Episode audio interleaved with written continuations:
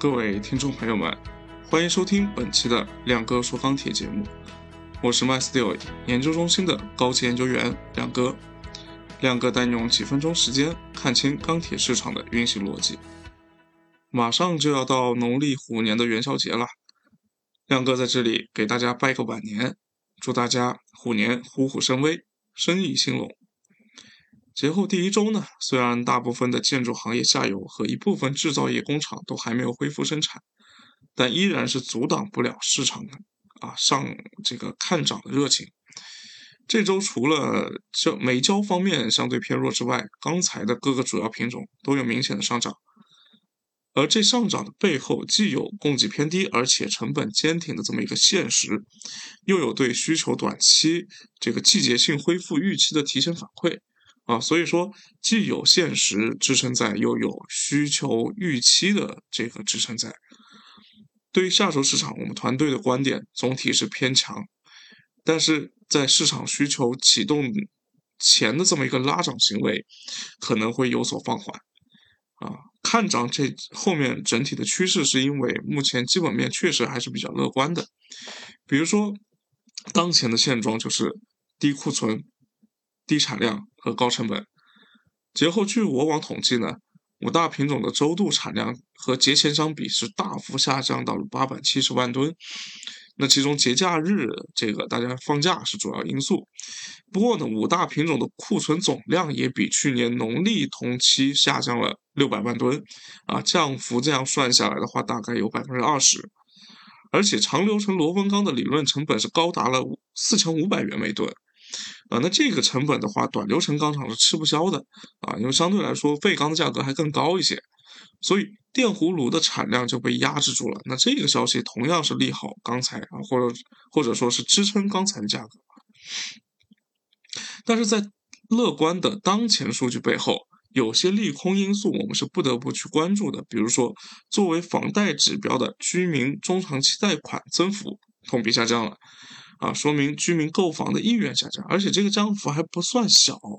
啊，全国十三家重点房企的销售金额是统计下来，一月份大幅下降了百分之三十七。而据我网测算，啊，一月份螺纹钢的表观消费也同比下降了百分之二十四点五。啊，当然这里面也有可能会有这个春节今年比较早这么一个因素在里面。那这个至少从多方因素啊，多方这个数据互相验证之下的话呢，我们看到，呃，房地产行业的这个需求疲软啊，需求依然是疲软的。那如果下周地产数据公布依然是不理想的话，那么对于期货盘面显然也是有压力的。另外呢，后期成本的支撑也有可能会减弱啊，大家都知道节后铁矿石价格在钢厂。钢厂的这么一个复产需求啊，这样的一个预期之下呢，是冲高至了一百五十美元每吨以上啊。但是河北地区我们最近空气污染有所加重啊，省内的限产也有所趋严了。那另外呢，铁矿石的港口库存总量是逼近了一点六亿吨的高位，之前亮哥也说过啊，基本上。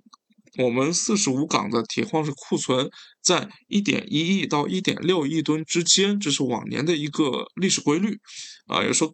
接近一点六亿吨的高位的话呢，这个价格通常来说会变得非常的这个薄弱，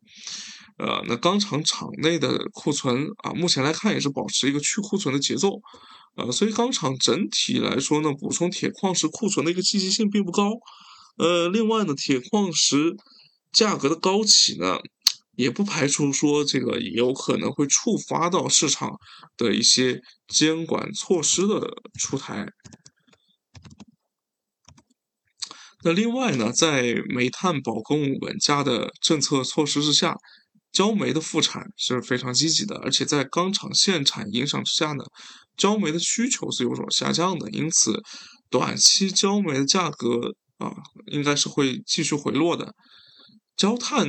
预计短期会随着焦煤价格的下跌而回落啊，直到焦化企业大面积限产保价出现，或者说钢厂的产量恢复正常了，那才有可能说改变它这样一个下跌的下跌的趋势。呃，值得注意的是呢，刚才刚才这个各个品种尽管说是保持一个偏乐观的态度，不过总体来说呢，热卷的基本面是要好于螺纹的，所以近期热卷的走势大概率也是会强于螺纹钢这么一个走势。好了，以上就是我们本期节目的全部内容，预祝大家元宵节快乐！